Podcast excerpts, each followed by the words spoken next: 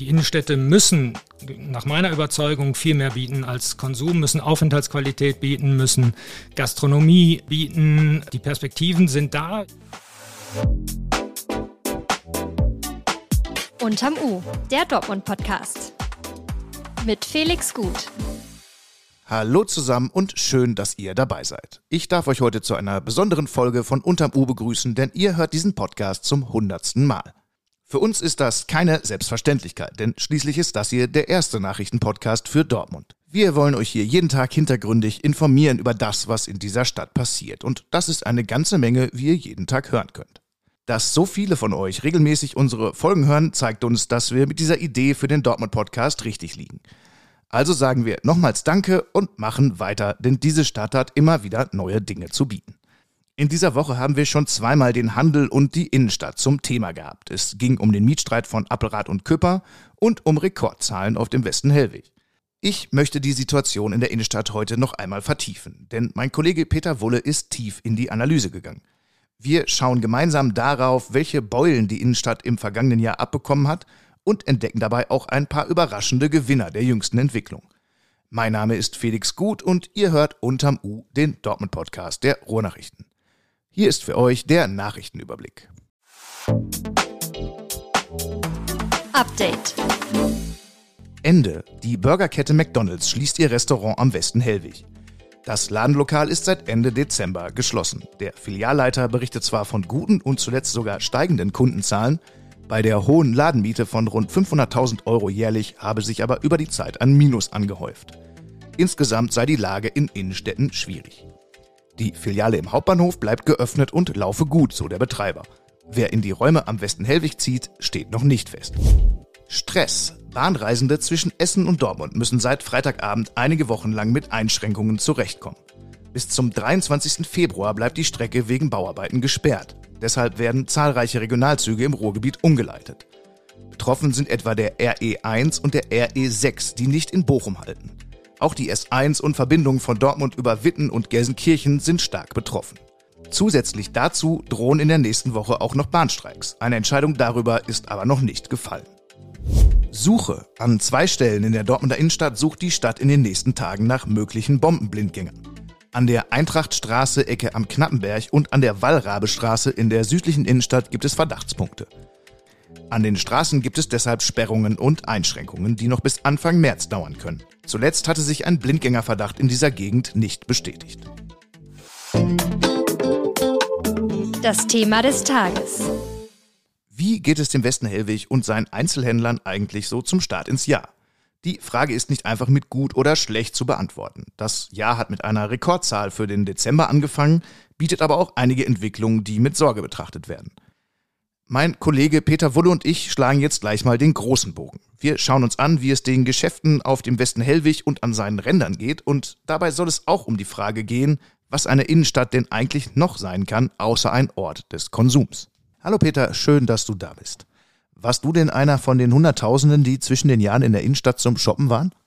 Nee, zum Shoppen war ich nicht in der Stadt. Ich hatte vor Weihnachten ein paar Tage Resturlaub und habe dann nach Weihnachten wieder in der Redaktion gearbeitet. Von daher weiß ich, äh, dass es in der Stadt voll war, als ich in der Mittagspause da war. Aber zum äh, Shoppen oder zum Gutschein umtauschen, ist ja gerade äh, immer mehr der Renner im Weihnachtsgeschäft, eigentlich Gutscheine, ähm, die dann nach Weihnachten eingelöst werden. Nee, war ich nicht in der City. Ich habe auch Geschenke bekommen, die ich nicht umtauschen musste. Ähm, ein paar Sportbekleidungssachen zum Beispiel und äh, was ich geschenkt, geschenkt bekommen habe und meine Bekannten, äh, das war alles aus dem Internet, online bestellt. Hat keiner gesagt, ja, ich war da irgendwo im Sportartikelfachhandel. Wir gehen gleich so ein bisschen in die Tiefe, was so die einzelnen Problemlagen sind.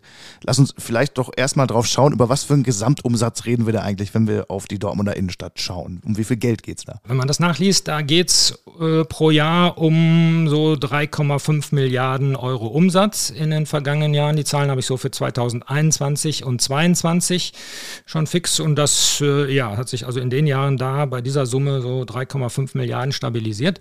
Und äh, das ist auch so die Größenordnung, äh, die auch in Essen umgesetzt wird. Dann lass uns doch mal schauen. Es gab in den vergangenen Jahren, du hast das ganz gut beschrieben, fand ich in dem Text zum Thema ein paar Beulen, die die Dortmunder Innenstadt abbekommen hat. Viele große Unternehmen wackeln. Welche waren das und um wen müssen wir uns da Sorgen machen? wenn man mal so durch die Stadt geht und die großen äh, Konsumtempel, die großen Warenhäuser, die noch ähm, im Betrieb sind, sich anguckt, dann sind das ja schon äh, Kolosse, ob P&C, Händler, der größte Textilhändler in Deutschland, äh, war im Insolvenzverfahren, ist da jetzt raus, hat also die Kurve offensichtlich gekriegt. Da müssen wir uns keine Sorgen machen. Äh, dann Karstadt natürlich ein Riesenkomplex äh, auch. Ähm, war lange eine Zitterpartie im vergangenen Jahr und jetzt ist es, scheint es erstmal wieder gerettet, auch langfristig oder mittelfristig zumindest. Ähm, aber was da nach dem ganzen Benko äh, noch äh, folgt, weiß man nicht. Ähm, dann, äh, wenn man darauf zugeht, auch C&A ist ein Riesenwarenhaus, aber auch da, ähm, glaube ich, hört man zumindest nichts vom Problem und C&A wird 2025 äh, sich neu orientieren in Dortmund, ist da, glaube ich, auch sehr vorausschauend schon unterwegs, kommen wir gleich auch nochmal drauf. Und äh, dann eben, ja, äh, so das äh, Gebäude, was vielleicht am meisten, in der Größenordnung, was am meisten Anlass zur Sorge gibt, ist eben Sportcheck. Äh, da war ich jetzt dann nach Weihnachten, nach Neujahr auch nochmal drin und andere, die ich gefragt habe, äh, auch Händler und so, wenn man sich in der Stadt umhört. Ähm, da ist nicht so viel. Kann man denn diese Zukunft dieses Unternehmens und die Folgen daraus äh, für Dortmund so ein bisschen einordnen?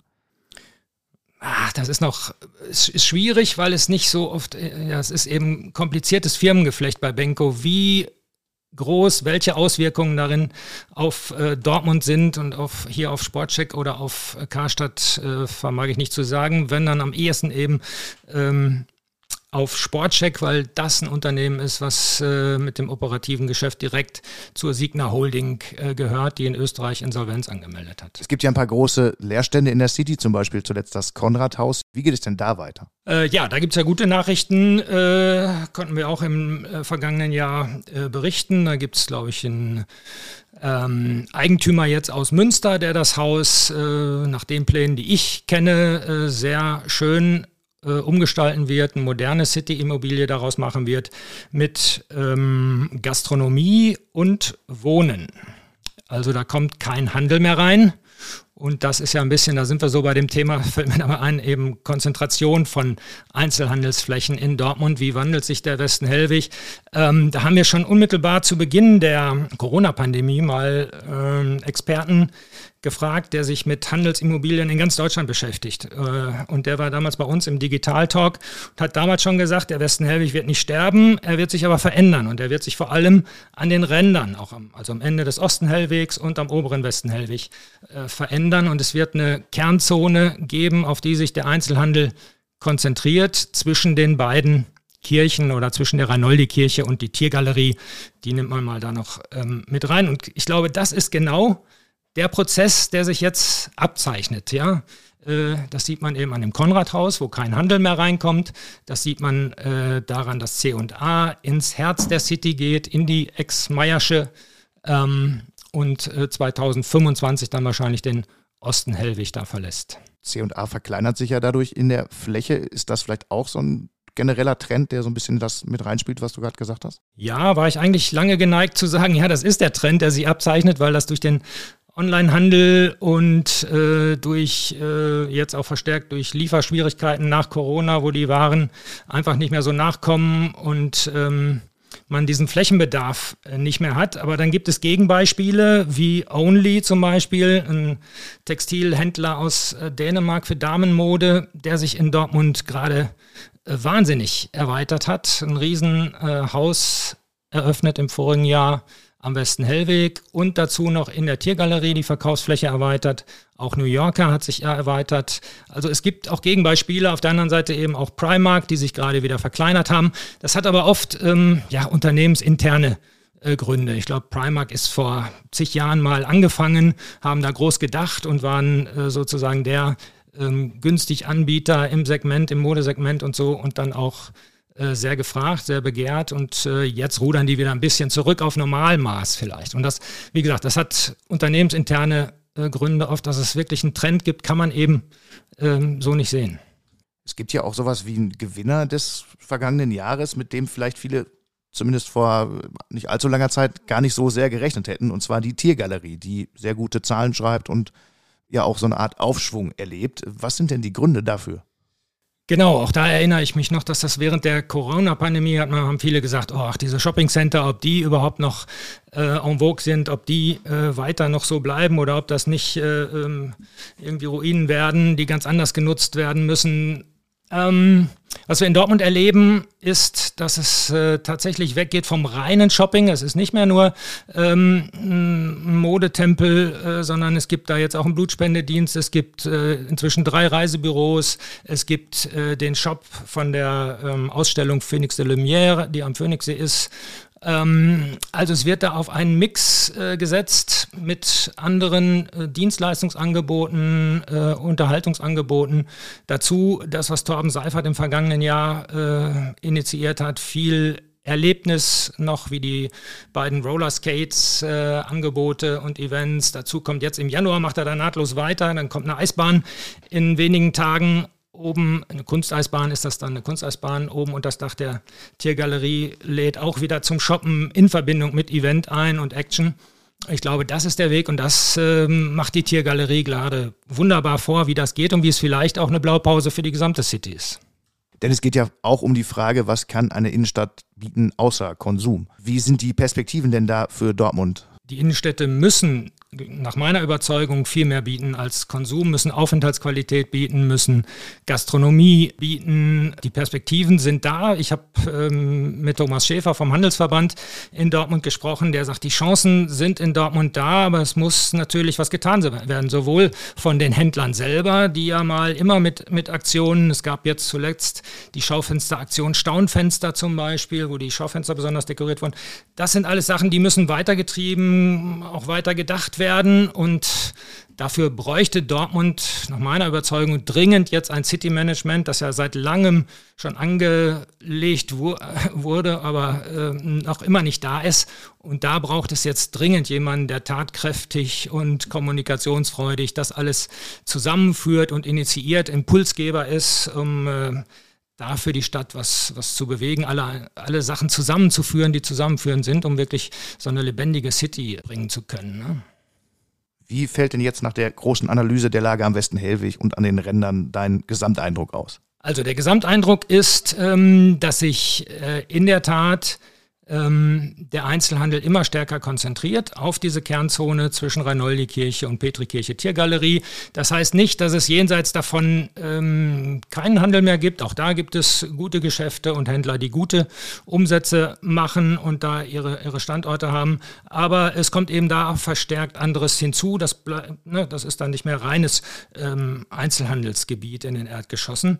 Und ähm, ja, ansonsten Thomas Schäfer, den ich gerade schon erwähnt habe vom Handelsverband, Handelsexperte, ähm, den habe ich gefragt, was würden Sie denn Dortmund so als Note mal geben, wenn wir über alles sprechen, was an Baustellen äh, gibt, dass der Boulevard Kampfstraße noch nicht fertig ist, dass das Kaufhofgebäude trotz Machbarkeitsstudie ein bisschen immer noch vor sich hindümpelt. Ähm, da hat er gesagt, ja, äh, eine 3 plus vielleicht, weil es aber auch gute Chancen Nein. gibt, noch besser, noch besser zu werden. Wenn man das also in den Griff äh, bekommt, wenn die, die Meiersche, das ist jetzt eine große Baustelle im Herzen äh, der Stadt, da am besten Hellwig, Hansastraße, aber wenn das schön ist und fertig ist, ist das ja Ende des Jahres wahrscheinlich auch wieder äh, eine gute Adresse in Dortmund. Und dann ähm, sagt er, und das teile ich diese Einschätzung, äh, kann Dortmund auch sehr schnell auf die Note gut kommen. Also nochmal ein paar Mal melden im Unterricht und dann kann man in Richtung 2 gehen. So muss man das sagen, ja.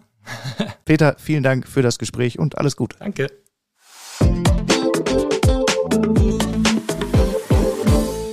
Danke fürs Dabeisein und Dabeibleiben seit 100 Folgen. Bleibt gerne so treu und gleichzeitig kritisch, denn so macht es Spaß mit euch. Folgt unterm U gerne dort, wo ihr Podcasts hört. Wir freuen uns über Kommentare und Bewertungen. Die nächste Folge hört ihr am Dienstag. Kommt bis dahin gut durch die Zeit und passt aufeinander auf. Alles Gute.